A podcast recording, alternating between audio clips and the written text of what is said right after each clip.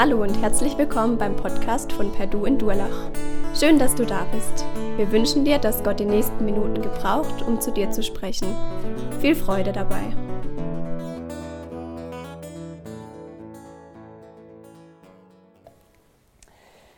Ich verbreite die gute Nachricht. Oder als Fachwort könnte man sagen Evangelisation, denn das heißt nichts anderes wie eine gute Botschaft weiterzusagen. Und mich würde mal interessieren, zum Anfang, wer von euch würde sagen, das ist mein absolutes Lieblingsthema. Also so von den ganzen Glaubens- und Bibelthemen, die es so gibt, mal die Hand heben, wer sagt, das ist voll mein Thema. Und interessant ist, ja, ist cool, Harry, super. Ähm, das sind, so habe ich es auch erwartet, das sind recht wenig.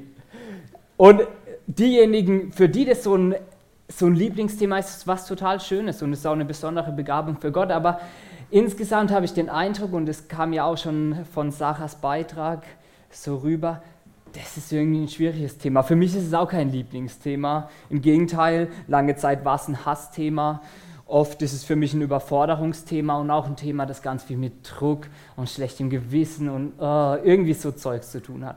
Ich weiß nicht, an was du denkst, wenn du Evangelisation hörst. Vielleicht siehst du jemand auf einer Kaiserstraße auf so einem Hocker, der sagt, Jesus ist gestorben, gekreuzigt, auferstanden und erlebt und so weiter und so fort. Vielleicht denkst du auch an irgendwelche Einladungskarten oder Einladungen, um jemand irgendwohin mitzunehmen. Vielleicht warst du ja in deiner Geschichte auch irgendwann mal bei einem Evangelisationseinsatz dabei und hast da irgendwas gemacht, gibt es ja alles Mögliche. Vielleicht sagst du auch, es einfach Menschen lieben. Also die gute Nachricht verbreiten heißt einfach Menschen lieb zu haben. All die Beispiele haben eins gemeinsam, es sind alles Methoden. Also all, all die Punkte ist die Frage, wie macht man sowas? Und da gibt es ja auch schlaue Bücher und viele Gedanken, wie evangelisiert man im 21. Jahrhundert, geht es überhaupt noch oder nicht und so weiter und so fort. Und um diese Wie-Fragen, um diese Methoden soll es heute aber nicht gehen. Vielleicht geht es dir wie mir, dass es manche Methoden gibt, wo es mich eher fast schon gruselt, aber heute ist es ein Thema. Nur so viel sei gesagt, dass es niemals gezwungen sein kann. Also ich kann niemals irgendjemand dazu zwingen, irgendwas zu glauben. Glauben, zu glauben kann ich maximal einladen und am Ende trägt jeder selbst die Verantwortung oder auch die Freiheit, was er glaubt. Denn den Glauben, der christliche Glaube hat was mit Beziehung zu tun und äh, zu Liebe kann man nicht zwingen. Liebe ist immer freiwillig. In den nächsten Wochen, da freue ich mich drauf, gehen wir auf ganz viele unterschiedliche Ebenen und auch sensibel auf die Wie-Frage ein. Also wie kann ich sowas überhaupt machen? Da wird sich zeigen, so wie Gott uns unterschiedlich gemacht hat, wird es für jeden Einzelnen vermutlich auch unterschiedliche Wege geben, wie er das in seinem Leben leben kann. Und dieses Projekt geht auf ganz viele unterschiedliche Arten und Weisen auf, auf die Frage ein, wie kann ich das machen? Was für Möglichkeiten gibt es für mich? Und das ist gut und wertvoll. Aber heute geht es nicht um wie, heute geht es um warum. Heute geht es sozusagen über die über um die Überzeugung. Deswegen heißt das Thema auch, ich verbreite die gute Nachricht von Jesus Christus aus Überzeugung. Darum geht es heute. Warum sollte ich das überhaupt machen? Alles, was wir machen, braucht irgendeine Motivation. Manche Überzeugungen und Motivationen sind uns bewusst, andere sind eher unbewusst irgendwo im Unterbewusstsein. Und natürlich soll es heute nicht um irgendeine Überzeugung gehen, sondern um eine gute, um eine wahre, um eine heile und auch um eine liebende Überzeugung, auch eine Überzeugung, die das Gegenüber, die andere Menschen wirklich sieht und liebt. Denn es gäbe natürlich auch schlechte Überzeugungen, wenn ich jetzt zu Marin sage, Marin, ah, lieber Josi, Josi, Josi, ich gebe dir 10.000 Euro, wenn du am Montag ähm, einen Tag auf der Kaiserstraße im Bärenkostüm rumrennst mit einem Schild, wo drauf steht, Jesus liebt dich. So, dann wäre man kann sich darüber streiten, ob das Evangelisation ist, aber Josi wäre sicherlich auch motiviert. Er wäre auch überzeugt, das zu machen, könnte ich mir vorstellen. Ich würde es machen. Also, ähm, ich wäre zumindest überzeugt. Aber wir alle wissen, naja, es wäre jetzt nicht so eine prickelnde Überzeugung. Und es gibt aber auch ernsthaft schräge Überzeugungen. Ich würde sagen, all diejenigen, und die kenne ich auch in meinem Leben, die mit Zwang, die, die mit Erwartungsdruck, auch was denken andere über mich und so weiter zu tun haben. Irgendwie kommt das so eine Kraft rein, die ist nicht so prickelnd. Wenn wir uns mit unseren Überzeugungen auseinandersetzen, dann ist es natürlich wichtig, dass du den Mut hast, auch ehrlich mal in dich reinzuschauen und zu fragen, hey, was überzeugt mich äh, oder was motiviert mich überhaupt? Und vielleicht begegnest du da ähnlich wie ich oder ich glaube auch Sarah, vielleicht begegnest du da so einem, so einem Wollknäuel, das total verwurschtelt ist und man weiß gar nicht Anfang, Ende und alles Mögliche spielt da irgendwie mit rein und es ist irgendwie kompliziert und, und anstrengend und es kam ja auch aus diesem Poetry Slam so raus, so ganz viele Ebenen und Schichten und es ist irgendwie schwierig. Vielleicht ist es aber auch ganz anders bei dir, vielleicht ist es für dich auch völlig unproblematisch. Falls es für dich unproblematisch wäre, könnte ich es eigentlich auch verstehen. Denn eigentlich ist die Frage gar nicht so schwer zu beantworten. Ich verbreite die gute Nachricht aus Überzeugung, weil sie ein Schatz ist. So könnte man die Frage ganz einfach und schnell beantworten. Und zwar ist sie nicht so ein Schatz, den ich vergrabe, damit mir niemand wegnimmt, sondern es ist ein besonderer Schatz. Das ist ein Schatz, wenn ich den teile, dann verdoppelt er sich einfach. Das, das zeigen die vielen Schatztruhen drumherum. Je öfter ich das weiter sage und verteile, desto mehr äh, verdoppelt sich das Ganze. Und wenn ich dann sage, hey, nee, den behalte ich für mich, naja, dann ist es ja irgendwie ziemlich egoistisch.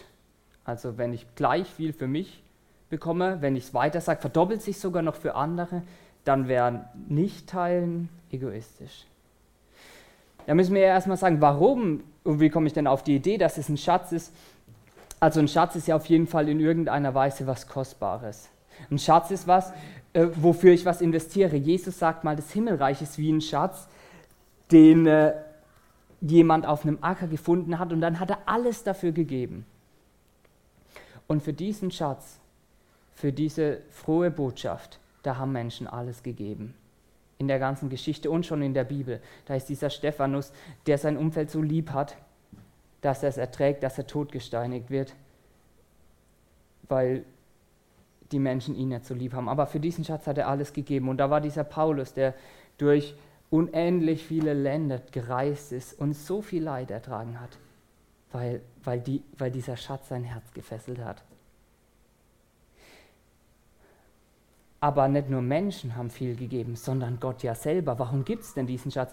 Diesen Schatz, diese frohe Botschaft von Jesus Christus, die gibt es, weil Gott sich selber hingegeben hat, weil Jesus Christus auf diese Erde kam und gestorben ist. Das heißt, der Preis, der bezahlt wurde, damit es diesen Schatz gibt, ist Gott selber. Und es kann gar nichts Kostbareres geben als den Sohn Gottes selbst. Wir haben ja jetzt Karfreitag und Ostern gehabt und überall hängen Kreuze rum und da kommen ja auch die ganzen Jesus-Filme und so.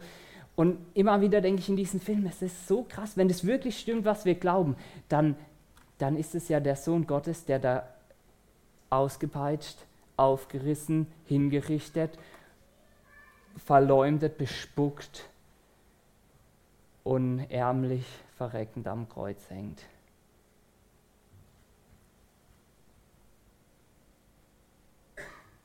Und es für dich, für mich und für die ganze Welt. Da wurde viel investiert. Das hat unendlich viel gekostet. Also halten wir fest, okay, es ist ein Schatz. Und wenn ich mir jetzt überlege, es ist ein Schatz, dann ist die Frage, warum haben wir dann überhaupt ein Problem davon zu erzählen? Stellen wir uns vor, da äh, ist eine Ma Mama und die hat drei Kinder, so fünf, sieben und neun Jahre. Und dann sagt sie, hey, ich habe eine gute Nachricht für euch, für euren Papa. Okay, wer hat Lust, die dem Papa zu sagen? Und ist klar, die Kinder streiten sich dann, ich will, ich will, weil es macht ja Spaß, eine gute Nachricht jemand zu bringen. Also ist ja eigentlich ein, es ist doch ein schöner Job. Und wo ist denn unser Problem? Evangelist sind diejenigen, die eine gute Botschaft überbringen, eine frohe Siegesbotschaft überbringen. Warum, ist da, warum haben wir Probleme damit? Es ist ein schöner Job, eine gute Nachricht zu überbringen. Ich glaube, dass unsere Probleme mit zwei Hauptschwierigkeiten zusammenhängen. Das Ganze ist deswegen so spannungsgeladen, weil einmal wir das Thema nicht so richtig in den Griff bekommen. Der eine Aspekt hat eher was mit uns selbst also zu tun. Denn diejenigen von uns, die leistungsorientiert sind, die ganz normal geprägt, wie unsere Gesellschaft halt so ist, tickt, die haben, wir haben ja gern manchmal Kontrolle. Wir haben gern Aufgaben, wo man einen Haken machen kann. Oh, dieses Gefühl auf einer To-Do-Liste. Das ist einfach ein schönes Gefühl. Aber das geht bei dem Thema nicht, weil alle Völker, alle Menschen zu aller Zeit, wir müssen ja nur einmal mit offenen Augen durch Karlsruhe fahren und dann sind wir schon überfordert. Ich zumindest es ist ein Fass ohne Boden. Und da, wegen diesem Fass ohne Boden, sind wir immer in der Gefahr, auf so eine fiese, säuselnde Stimme reinzufallen, die so sagt, hey, da geht doch noch mehr. Komm schon, das reicht noch nicht. Es geht noch mehr. Natürlich, wenn wir es bis zum Ende durchziehen, fallen wir irgendwann tot um. Und Jesus hat sich ja auch begrenzt eigentlich und so. Aber trotzdem, die Gefahr ist da. Und die zweite Schwierigkeit, und ich glaube, die ist noch elementarer, das ist die Schwierigkeit gute Nachricht, schlechte Nachricht. Oder das Problem gute Nachricht, schlechte Nachricht, Problem. Wir gehen wieder zu unserem Beispiel und jetzt stellen wir uns mal vor, das siebenjährige Mädchen hat die Ehre gekriegt, sie darf dem Papa die gute Nachricht bringen und dann läuft zu dem Papa und sagt, Papa, ich habe eine gute Nachricht. Dann sagt er, ja, okay, sag's mir ins Ohr, beugt sich runter und dann kriegt sie plötzlich eine Schelle, volle Lotte. Wäre krass, oder? Äh, wie würde, wie würde das Mädchen reagieren? Erstmal geschockt, dann würde sie weinen und sie würde die Welt auch nicht mehr verstehen. Ich habe doch eine gute Nachricht, wieso kriege ich denn jetzt eine Schelle? Meine Mama hat gesagt, das ist eine gute Nachricht für den Papa und er gibt mir eine Schelle. Und genau dieses Problem, in dem stecken wir ja auch. Denn Gott sagt, hey, ich habe hier eine gute Nachricht für die Welt, aber viele Leute in unserer Welt sagen, nein, das ist eine schlechte Nachricht oder eine unpassende Nachricht, eine lieblose Nachricht, eine arrogante Nachricht, eine zurückgebliebene Nachricht. Die ist einfach störend und passt nicht ins 21. Jahrhundert, hat aber auch nicht ins zweite Jahrhundert gepasst, hat eigentlich noch nie so richtig gepasst. Wir sagen zu Menschen, hey, eigentlich bist du in der Not, wenn du Gott nicht kennst und nicht mit ihm in Beziehung bist. Und die Menschen sagen, sag mal, was ist mit dir los? Ich bin glücklich es passt nicht. Und das ist eine ganz schöne Schwierigkeit. Natürlich, in unserer Zeit erlebt vermutlich fast keiner in Deutschland körperliche Gewalt oder so wegen seinem Glauben und wenn er darüber spricht. Aber wir merken das auf so einer emotionalen Ebene. Du, du, merkst sogar, aus deiner Perspektive machst du ja was Liebevolles und dein Gegenüber sagt dir, du bist intolerant und überheblich und wenn du an eine objektive Wahrheit glaubst und so weiter und so fort, du bist lieblos. Und es ist natürlich eine Spannung in uns drin. Sehr klar, ich will lieben und mein Gegenüber hört hassen. Also irgendwie schwierig. dieses Kind würde sich natürlich auch bei der Mama beschweren und ich habe mich auch schon bei Gott beschwert, dass ich es anstrengend finde. Und dann habe ich mich gefragt, warum sich die ersten Jünger, die Apostel in der Bibel eigentlich nicht beschweren. Also so äh, Petrus und Johannes, die äh, sind ja dann vor diesem politischen Gremium der Juden und dann reden sie von Jesus und dann werden sie verprügelt. Und kurz davor hat Jesus ihnen gesagt, ich habe für euch eine gute, frohe Siegesbotschaft, die ihr in die Welt tragen sollt. Naja, ich glaube, die beschweren sich deswegen nicht, weil Jesus sie ja eigentlich vorbereitet hat. Denn Jesus hat gesagt, wenn die Welt euch hasst, dann denkt daran, dass sie mich schon vor euch gehasst hat. Sie würde euch lieben, wenn ihr zu ihr gehören würdet, denn die Welt liebt ihresgleichen. Doch ihr gehört nicht zur Welt. Ich habe euch aus der Welt heraus erwählt, das ist der Grund, warum sie euch hasst. Denkt an das, was ich euch gesagt habe. Ein Diener ist nicht größer als sein Herr. Wenn sie mich verfolgt haben, werden sie auch euch verfolgen. Und es hat Jesus ja uns gesagt. Und das schwingt noch aus anderen Stellen auch ganz deutlich hervor. Und Paulus hat es ja auch erklärt. Er hat gesagt, diese Botschaft vom Kreuz, das ist Dummheit für die Welt. Bei Gott ist es Weisheit. Und gleichzeitig ist die Dummheit bei Gott Weisheit in der Welt. Er hat ganz klar von dieser Spannung gesprochen. Und eigentlich ist es ja auch gar nicht so schwierig, diese Problematik, aber für mich war es nochmal voll gut, mir das so vor Augen zu halten. Es kann gar nicht anders sein. Es liegt schon in der Natur der Sache. Anecken ist sozusagen vorprogrammiert. Und es steht echt oft in der Bibel, ihr könnt mal darauf achten, wenn ihr das Neue Testament lest, immer wieder gibt es Hinweise auf diese Grundproblematik. Aus dieser Grundproblematik entstehen meiner Meinung nach die ganzen verschiedenen Schwierigkeiten, die wir, die wir so mit uns rumtragen bei dem Thema. Und wir gehen ja jetzt auf eine 42-Tage-Reise und eigentlich soll es ja viel mehr eine Lebensreise sein. So ein Anfang von etwas. Und heute haben wir sozusagen den Zwischenstopp, wie ich es auch schon gesagt habe, dass wir uns auf den Weg nach einer guten, einer heilen, einer wahren und liebenden Überzeugung machen. Und da gehören drei Schritte für mich dazu. Und der erste Punkt ist, dass wir so eine Standortbestimmung machen, wie ein Navigationssystem. Wenn ich irgendwo hin will, dann brauche ich erstmal meinen Standort. Ich muss GPS aktivieren und dann kann es losgehen. Und der Standort ist deine Schatzgeschichte, was du so erlebt hast, was ich so erlebt habe. Und dann brauchen wir natürlich auch eine Zieladresse. Also ich muss ja wissen, wo will ich hin? Und mit der Zieladresse hängt ganz entscheidend der Schatzinhalt zusammen. Was steckt eigentlich in dieser Schatzkiste, über die wir die ganze Zeit reden? Und dann wird natürlich die Route berechnet.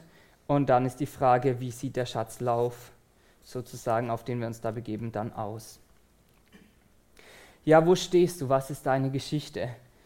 Es wäre spannend sicherlich, wenn wir uns über diese Geschichte unterhalten würden von jedem Einzelnen und das können wir ja auch die kommende Woche in den Kleingruppen machen. Und es ist, glaube ich, ganz entscheidend, welche Rolle diese Schatzkiste in deinem Leben spielt. Also wo, wo steht der Schatz? Ich glaube, dass all das, was wir erlebt haben, was wir gehört haben, gute und schlechte Erfahrungen, das beeinflusst, all das beeinflusst unsere Sicht auf den Schatz selber und auch, unsere Sicht auf das ganze Thema. Und ich mache dir Mut, ähm, jetzt in dich, in dich reinzuschauen und mal zu überlegen, wenn ich so ein paar Beispiele bringe, wo, wo stehe ich eigentlich? Und mit diesem Verstehen ist es vielleicht ein erster Schritt, das mal Gott zu sagen. Und vielleicht gibt es Bereiche, wo du Heilung brauchst, wo Wunden einfach zur Ruhe kommen sollten Vielleicht brauchst du auch einen Mutmacher, vielleicht auch einen Tritt in den Hintern, kann ganz unterschiedlich sein. Vielleicht steht bei dir die Schatzkiste vor der Tür deines Lebens. Jesus sagt einmal, ich stehe vor der Tür und klopfe an. Er schlägt keine Tür ein, sondern er klopft einfach an bei dir. Und es kann sein, du hast verschiedene Erfahrungen, aber irgendwie ist dieser Schatz ist noch kein Mittelpunkt in deinem Leben. Das heißt, du hast Jesus Christus noch nicht eingeladen, dass du sagst, okay, ich will mit dir eine Beziehung haben. Ich glaube an dich, meinen Gott. Vielleicht gehörst du auch zu der eher kleinen Gruppe, die die Schatzkiste immer dabei haben, über ihrem Kopf geöffnet, ständig reinschauen, sich begeistern über den Inhalt und sagen, Leute, ihr braucht den Schatz unbedingt, es gibt eigentlich gar nichts Cooleres. Kann auch sein. Vielleicht steht der, die Schatzkiste bei dir auf verstaubtem Regal. Wenn sie bei dir im Regal steht, heißt es, du hattest irgendwann mal eine Begegnung mit dem Schatz. Irgendwann hat Jesus mal gesagt, so, so bin ich. Und dann hast du gemerkt, wow, das ist mein Gott. Aber dann ist es eingestaubt. Es wurde irgendwie lauwarm. Es wurde irgendwie irr. Und es steht einfach nur noch bedeutungslos rum. Oder die Schatzkiste ist so ein Stein im Schuh auch immer präsent, aber halt immer unangenehm präsent. Auf jedem Geburtstag, bei jeder Bahnfahrt, bei jedem Gespräch. Egal, wo du rumrennst, die ganze Zeit hast du im Hinterkopf, ich sollte eigentlich, ich sollte eigentlich, ich sollte eigentlich so. Vielleicht auch so. Oder vielleicht ist es bei, bei dir wie bei mir in den letzten ähm, zwei, drei Jahren, dass ähm, die Schatzkiste in so einem Umzugskarton steckt. Und dieser Umzugskarton, von dem haben wir mehrere, und zwar stehen die bei uns im Keller seit dreieinhalb Jahren. Da sind wir eingezogen, Anna und ich. Und das sind so Umzugskartons. Da ist all das Zeug drin, was wir nicht wegwerfen wollten, aber wir wussten auch nicht, wo es eigentlich hin soll. Und das steckt dann in so einer Kiste und da haben wir drauf geschrieben Krimskrams und die stehen jetzt halt im Keller seit dreieinhalb Jahren. Und äh, man kann an einer Hand abzählen, wie oft ich da reingeschaut habe. Vielleicht habt ihr auch solche Kisten. Ja, und so ähnlich war die Kiste bei mir, die Kiste rund um das ganze Thema Evangelisation. Das heißt, natürlich ist da diese Schatzkiste drin. Natürlich ist da der Schatz drin, um den es geht. Aber halt nicht nur der Schatz. Immer wenn ich an das Thema gedacht habe, waren noch eine Haufen andere Sachen mit dabei. Also zum Beispiel so ein verschwitztes T-Shirt, das nach Frust riecht. Frust, weil es irgendwie nicht funktioniert und nicht klappt. Und immer wenn ich an die Schatzkiste gedacht habe, habe ich auch an dieses verschwitzte T-Shirt gedacht. Oder so ein Bilderrahmen. Irgendwie hat mich die ganze Zeit so, so ein Bild begleitet. Tobi, eigentlich solltest du so sein. Und so bin ich nicht gewesen. Und das ist anstrengend. Und deswegen habe ich irgendwann keine Lust mehr gehabt oder keine Kraft für, diese, für diesen Umzugskarton oder für die Schatzkiste. Und ein Haufen Fragezeichen stecken für mich auch in dem Umzugskarton drin.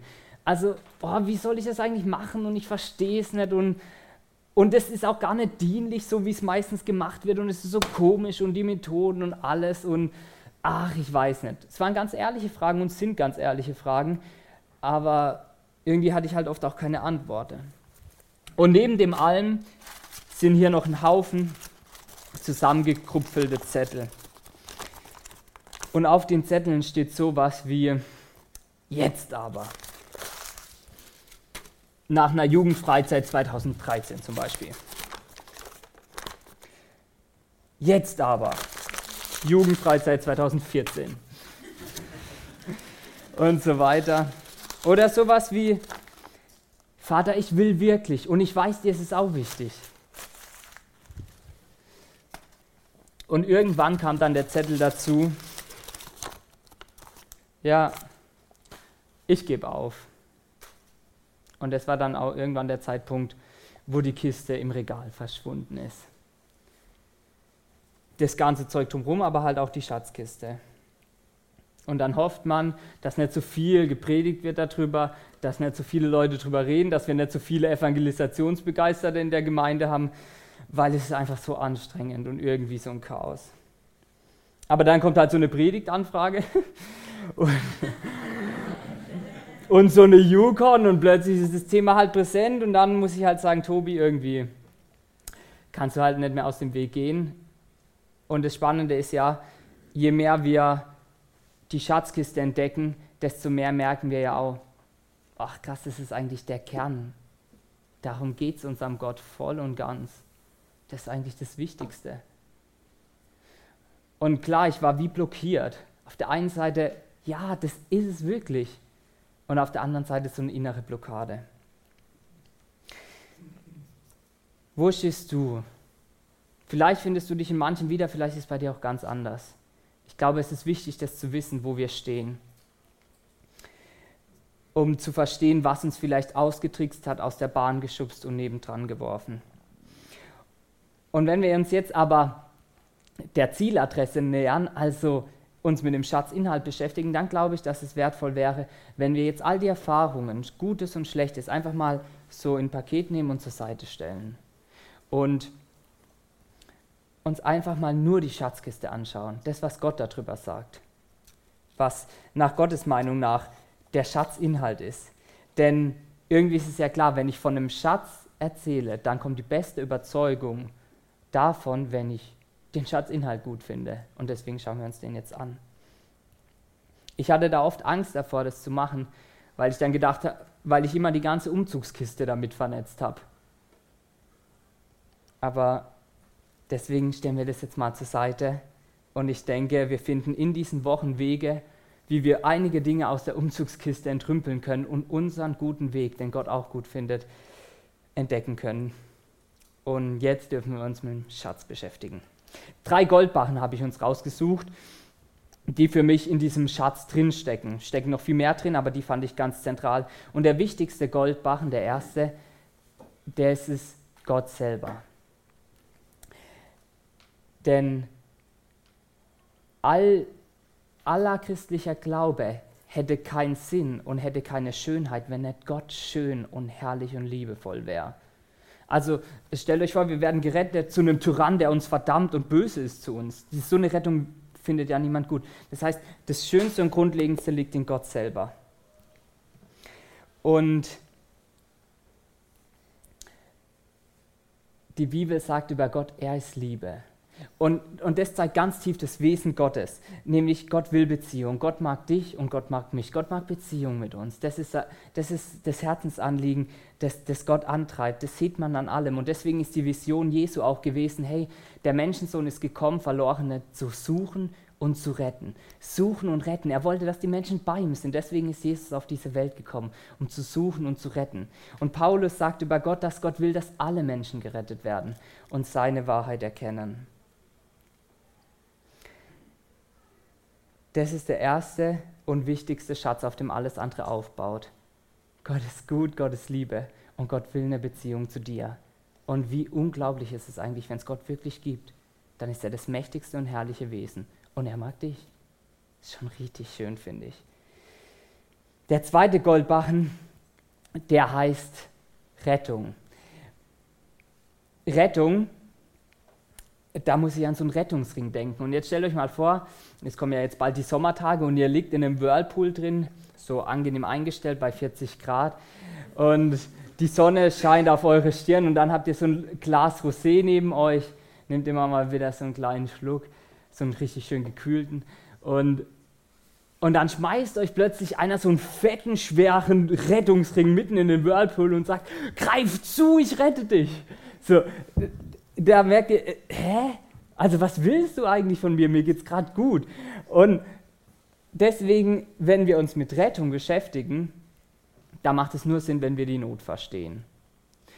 Der Rettungsring, den fänden wir wesentlich viel besser, wenn wir uns in einem großen Meer sehen, unser Schiff geht gerade unter und die Wellen schlagen über uns zusammen, dann ist ein Rettungsring gut. Deswegen schauen wir uns jetzt die Not an. Und die Not beginnt mit einer ganz wichtigen Grundspielregel, nämlich dass wir eine Verantwortung vor Gott haben. Wenn ich jetzt Lukis Handy nehmen würde, oder Wolfs Gitarre wäre noch lustiger, die ist mehr wert, und ich nehme die Gitarre ähm, und ich, ich batschte so richtig fett gegen die Wand, so, so Rock'n'Roll-Style oder so. Und, und lass ihn dann so einen Holzhaufen da liegen. Dann würde Wolf vielleicht zu einem echten Wolf werden. und, und dann würde er, dann würde er sagen, aber spinnst du, das ist meine Gitarre. Und deswegen habe ich da ein Recht drüber. Und du musst mir Ersatz leisten. Und so wäre es ja auch die Rechtslage in unserem Land. Und dein Leben und jeder Atemzug, so wie wir an Gott glauben, gehört ja Gott, denn er hat dich gemacht. Und Leben konnten wir Menschen noch nie hervorbringen, weil die Bibel ja auch erzählt, dass Gott Leben eingehaucht hat. Wir können nur nachmachen, aber nicht selber machen. Und deswegen ist Gott Chef. Klar ist Gott liebevoll, aber ich sag's mal, als Lehrerin zum Beispiel, Anna ist ja jetzt fertige Grundschullehrerin, als Lehrerin, da begibst du dich ja auch immer wieder auf Augenhöhe mit den Kindern. Das lernt man ja auch so pädagogisch, ist auch wertvoll, dass man auf Augenhöhe den Kindern begegnet. Und es ist auch gut, es im Herzen zu haben. Aber wenn jetzt Anna auf Augenhöhe gibt und dann kommt ein Kind und spuckt sie und gibt dir eine Backpfeife, dann gibt es kurz eine Batsch, nee, Quatsch. dann äh, gibt es ein kurzes, strenges Wort und, äh, und ein Gespräch danach vermutlich nochmal und dann wird kurz klar gemacht, langsam, ich bin zwar liebevoll zu dir, aber das geht nicht, hier gibt es eine Grenze. Und so ähnlich ist es mit Gott. Gott kommt zu uns ganz liebevoll auf Augenhöhe. Aber das heißt nicht, dass wir auf einmal gleichberechtigt sind mit Gott. Das heißt nicht, dass ich sage, ja, ich mache, was ich will, mein Leben, meine Selbstverwirklichung, meine Träume. Ist mir doch egal, was du willst. Wenn du mich lieb hast, passt schon. So ist Gott nicht. Und es würde auch nicht zu Gott passen. Ist klar, wenn es einen Gott gibt, haben wir eine Verantwortung vor ihm. Gott ist kein Schwamm drüber Gott. Und weil wir Menschen gesagt haben, ich will aber machen, was ich will, deswegen gab es eine Trennung. Eine Trennung von Gott, weil Gott ja gleichzeitig auch fehlerlos ist. Und fehlerhaftes kann in seiner Gegenwart gar nicht sein. Und die Bibel spricht davon, dass, dass die Sünde in die Welt kam, Fehlerhaftes kam in die Welt, weil weil ein Mensch mal gesagt hat, nein, ich will Gott nicht mehr. Aber nicht nur der eine, sondern wir alle. Und wenn du ehrlich zu dir bist, wenn ich ehrlich zu mir bin, dann kennen wir ja unsere Fehler und auch Blödes in unserem Leben und Mist, den wir bauen. An anderen Stellen sagt die Bibel dann, und deswegen sind wir schuldig. Wenn Gott eine Gerichtsverhandlung macht und Gott ist gerecht, dann werden wir schuldig gesprochen. Die Bibel sagt sogar, wir sind, eigentlich sind wir geistlich tot. Der Kern unseres Menschseins, der ist gestorben, weil Gott hat uns ja gemacht und der Kern unseres Menschseins ist aus Gottes Perspektive, dass wir Gemeinschaft und Beziehung mit ihm haben. An anderer Stelle heißt es, wir sind blind. Wir können die Schönheit Gottes nicht mehr sehen. Man kann Informationen sehen, aber die Schönheit Gottes sehen wir nicht mehr. Und es ist so fies, weil manchmal habe ich den Eindruck, es trifft uns nicht mehr. Wir, sind wie blind für die Schönheit, die da drin steckt dass uns Gott aus dem Mist gerettet hat. Wenn wir jetzt von einem Feuerwehrmann, Feuerwehrmann hören würden, der in, äh, in ein Haus reinrennt und es brennt schon richtig schlimm und oben sind noch eine Frau und ihre Tochter und er packt die zwei und schafft sie die Treppe runter und gerade als das Haus einstürzt, da schuckt er sie noch so raus und dann trifft ihn aber ein Balken und er wird unter den Trümmern begraben. Es wäre der Held der Nation. Und, und wir alle wären ja wenn du noch eine Restdosis Empathie oder so hast, werden ja, werden ja ergriffen von der Geschichte. Wie krass ist das eigentlich? Was für ein Feuerwehrmann. Aber Jesus hat ja gar nichts anderes gemacht und eigentlich noch viel mehr. Ist total krass, was er auf sich genommen hat, um, um uns zu retten. Das sehen wir dann auf der nächsten Folie, dieser Bibelvers. Doch Gottes Erbarmen ist unbegreiflich groß. Wir waren aufgrund unserer Verfehlungen tot, aber er hat uns so sehr geliebt, dass er uns zusammen mit Christus lebendig gemacht hat. Ja, es ist nicht als Gnade, dass ihr gerettet seid. Gott hat aus verurteilt freigesprochen gemacht. Er hat aus geistlich tot lebendig mit Jesus gemacht. Er hat aus blind, so heißt es dann im 2. Korintherbrief, dass Gott gesagt hat, es werde Licht in unserem Herzen. Es werde Licht. Wenn du Kind Gottes bist, hat Gott irgendwann mal zu dir gesagt, hey Samu, es werde Licht in deinem Herzen. Hey Lydia, es werde Licht in deinem Herzen. Was für eine Ehre, was für eine Schönheit. Und wir dürfen auch wissen, krass, wir müssen körperlich zwar sterben, aber wir dürfen dann irgendwann auch verstehen, wie wertvoll ist es eigentlich. Wir sind also Gerettete. Und der letzte Goldbarren, den wir uns heute anschauen, ist der Auftragsgoldbachen.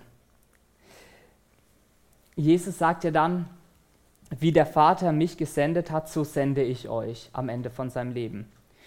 Und er gibt diesen Auftrag in Matthäus 28. Mir ist alle Macht im Himmel und auf der Erde gegeben. Darum geht zu allen Völkern und macht die Menschen zu meinen Jüngern. Tauft sie auf den Namen des Vaters, des Sohnes und des Heiligen Geistes. Und lehrt sie alles zu befolgen, was ich euch geboten habe. Und seid gewiss, ich bin bei euch, jeden Tag, bis zum Ende der Welt. Das ist jetzt nicht so ein Postkartenvers oder so, aber ich glaube eigentlich, es könnte einer werden und es könnte eigentlich für diese Zeit und darüber hinaus so ein richtiger Lieblingsvers von uns werden.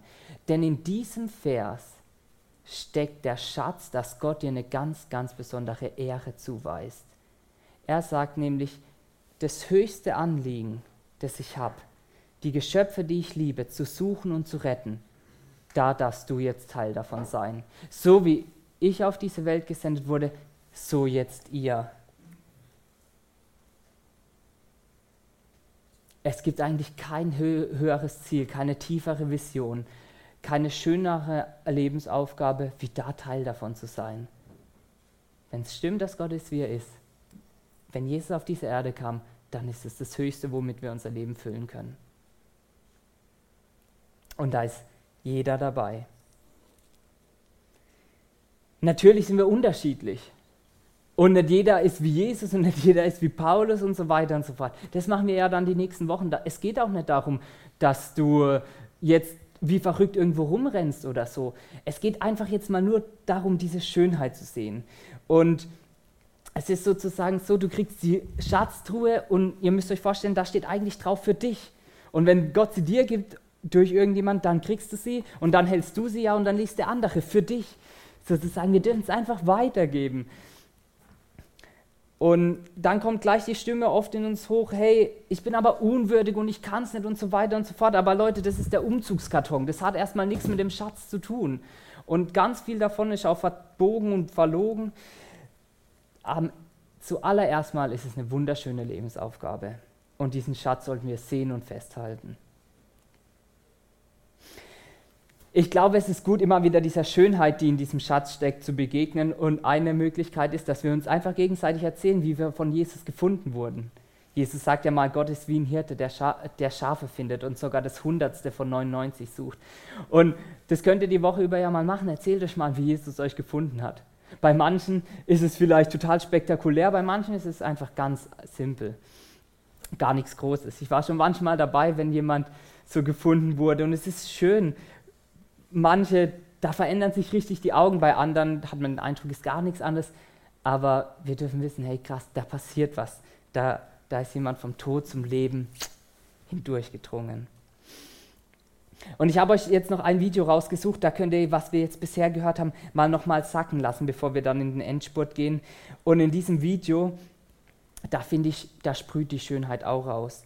Denn das sind Menschen aus allen Ländern, sieht man an den verschiedenen Hautfarben und an den verschiedenen Aussehen, große, kleine, dicke, dünne. Und jeder einzelne von denen ist gerettet, gewollt, geliebt und geehrt. Und es sind Schüler von einer Bibelschule in den USA und äh, die singen das Lied äh, Because He Lives. Und das singen sie davon, dass, dass weil Jesus lebt, dürfen wir Hoffnung haben. Er hat den, er hat den Stein weggerollt, sodass wir auch leben dürfen. Er hat uns befreit. Es ist die Botschaft von dem Lied, weil, weil er lebt. Und vielleicht schaust du, während du dem Lied zuhörst, äh, mit Gott nochmal in die Schatzkiste hinein und sagst ihm Danke für den Schatz, den er uns damit gegeben hat. Zum ersten Mal oder wieder neu. Das ist eine Auswirkung von Suchen und Retten. Eine Auswirkung von dieser Vision bringt die frohe Botschaft in die ganze Welt, zu allen Nationen. Und da dürfen wir Teil von sein. Ist krass, oder? Vielleicht indem du Klo putzt oder einen Kuchen bäckst oder dich um Jungscha-Kinder kümmerst oder im Teenie-Kreis mitarbeitest. Es kann so viele unterschiedliche Wege geben. Aber da nimmt uns Gott mit hinein. Und das ist eine ganz, ganz tiefe Ehre, die wir da bekommen, Leute.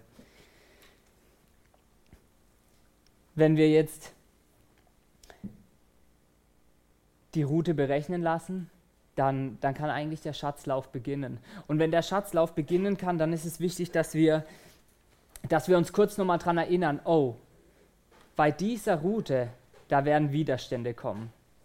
Wir hatten es ja am Anfang, diese Widerstände, diese Grundproblematiken und die tauchen jetzt auf, ist ja auch klar, wenn es so was Zentrales ist, wenn es so was Wertvolles ist, dann wird es umkämpft sein, denn es gibt ja Gewalt und Kräfte und Mächte und es gibt Böses, das eben nicht will, wie Gott will. Und deswegen wir, brauchen wir uns gar nicht wundern, wenn diese Widerstände kommen.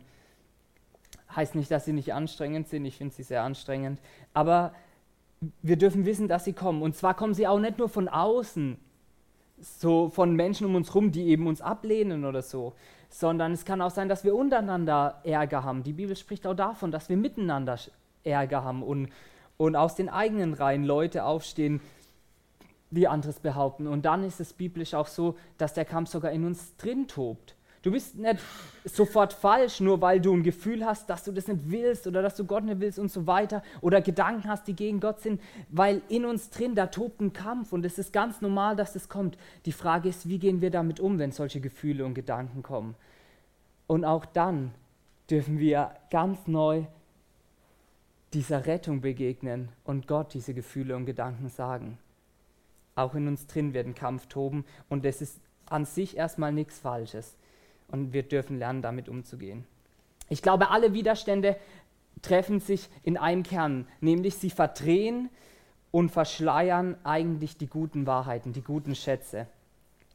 Und ich greife noch einen raus, nämlich die Motivationstäuschung. Ich habe selber stark erlebt und ich habe den Eindruck, es auch bei anderen zu merken, oder sie erzählen es mir auch, dass wir immer wieder in so eine Motivationstäuschung reinfallen. Damit meine ich, dass wir das vielleicht jetzt verstanden haben und sagen, ja, ich will diese Jetzt-Aber-Zettel, diese, ja, okay, ich will wirklich Zettel. Und, und dann gehen wir los und weil das so was Wichtiges ist, es ist ja logisch, wenn was richtig wichtig ist in dieser Welt, dann sollte man es 100% perfekt machen, wenn es richtig wichtig ist. Und, und es gibt ja auch die Bibel und da wird von Jesus gesprochen, also sollten wir losrennen, unseren Lauf beginnen, so wie Jesus. Und dann purzeln wir jedes Mal wieder frustriert zusammen, weil es nicht klappt.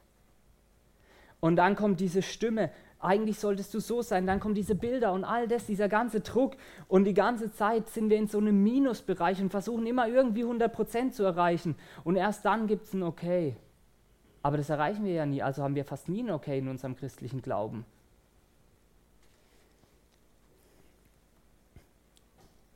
Und dann glaube ich, dass ich mir und dass du dir ganz neu vor Augen halten darfst, hey, du bist doch erlöst.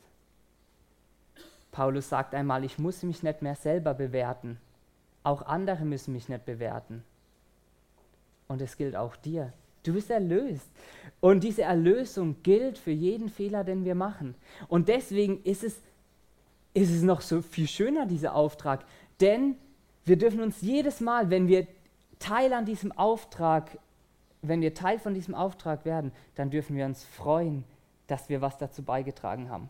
Und wenn wir es vermasseln, dann dürfen wir zu Jesus sagen, hier bin ich, gut, dass du mich erlöst hast. Und dann dürfen wir weitergehen. Bei Jesus ist so ein ganz liebevolles, geh weiter. So ein Blick nach vorne. Die Stellen in der Bibel zu Lauf, zu Wettlauf, die haben immer was nach vorne gerichtet. Wir müssen nicht mehr in der Vergangenheit hängen bleiben. Jeder darf so schnell rennen, wie er das mit seinem Gott kann und Gott weiß, wo wir stehen. Gott kennt uns auch. Er weiß, dass ich ein Würstchen bin mit einem Haufen Fehlern. Er weiß, dass ihr Würstchen seid. Er weiß, wo wir Mangel haben und er macht es trotzdem mit uns. Da, wo wir stehen, Schritt für Schritt. Jetzt kommen wir zum Schluss. Und die Frage ist, wie wir jetzt mit dem Ganzen umgehen. Und ich glaube, entscheidend ist, dieses Ja zum Schatzinhalt. Da ein Neujahr dazu sagen. Auch, auch Gott darum bitten, ähm, dass er uns einfach offene Augen dafür schenkt. Dafür wird es vielleicht Zeit mit Gott brauchen, zum Beispiel mit diesem 42-Tage-Impulsheft oder auch anders, aber so ein Ja dazu finden. Und ich glaube, wenn wir uns immer wieder die Schatztruhe nehmen und reinschauen, dann dann, dann wird es unser Herz ganz wunderbar verändern und dann wird es uns immer wieder in diese gute, heile, liebende Überzeugung reinführen. Und deswegen bekommt ihr jetzt gleich die Möglichkeit, in so ein, zwei Minuten, bevor wir dann noch gesegnet werden für das Projekt und die Zeit von unserer Gemeindeleitung, da bekommt ihr noch so ein, zwei Minuten, wo einfach so ein bisschen Musik im Hintergrund ist, wo du Möglichkeit dazu kriegst. Ähm, Möglichkeit, vielleicht nochmal neu Gott Ja zu sagen zu diesem Schatz und dass du Teil sein willst. Vielleicht sagst du es auch zum ersten Mal, vielleicht sagst du Gott zum ersten Mal, ich will dein Kind sein. Dann kannst du das auch machen und äh, kannst auch gerne auf Leute hier zugehen. Du bist eingeladen, aber es ist deine Entscheidung. Vielleicht ist auch dran, dass du mit Gott annimmst, da wo du stehst, jetzt gerade. Oder dass du äh, die Baustellen Gott hinlegst und äh, ihn sich kümmern lässt. Und dann gilt es, dass wir zusammen in Jesus Christus heute und die nächsten Wochen und am besten unser Leben lang loslaufen. In Christus ist eine Formulierung, die ganz oft im Neuen Testament vorkommt und es gibt ein Bild, das ich sehr mag da dabei. Ich stelle es mir immer so vor, wie ähm, Gott, ist, Gott ist sozusagen mein Vater und vielleicht kennt ihr das mit kleinen Kindern. Man kann die manchmal macht man das so, dass die kleinen Kinder mit ihren Füßen auf meine Füße stehen und dann halte ich so die Hände und dann läuft man so zusammen. Und bei dieser Spur, wo man so zusammenlaufen würde, da ist ja spannend, da entsteht ja nur eine Fußspur. Und da müsste man fragen, hä, wer von den beiden ist jetzt eigentlich gerade gelaufen? Also der Vater oder das Kind? Und irgendwie beide. Und das ist unser Weg mit Gott. In der liebevollen, zärtlichen Umarmung, wie von einem guten Vater zu einem Kind. An seinen Händen gemeinsam Schritte gehen und eine Fußspur des Lebens hinter uns herziehen.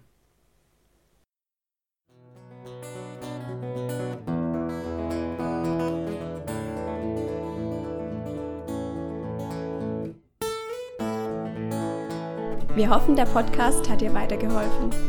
Falls du noch Fragen hast, besuche gerne unsere Homepage unter www.per-du.church. Hier findest du alle wichtigen Infos zur Gemeinde und zum Glauben. Tschüss und bis zum nächsten Mal.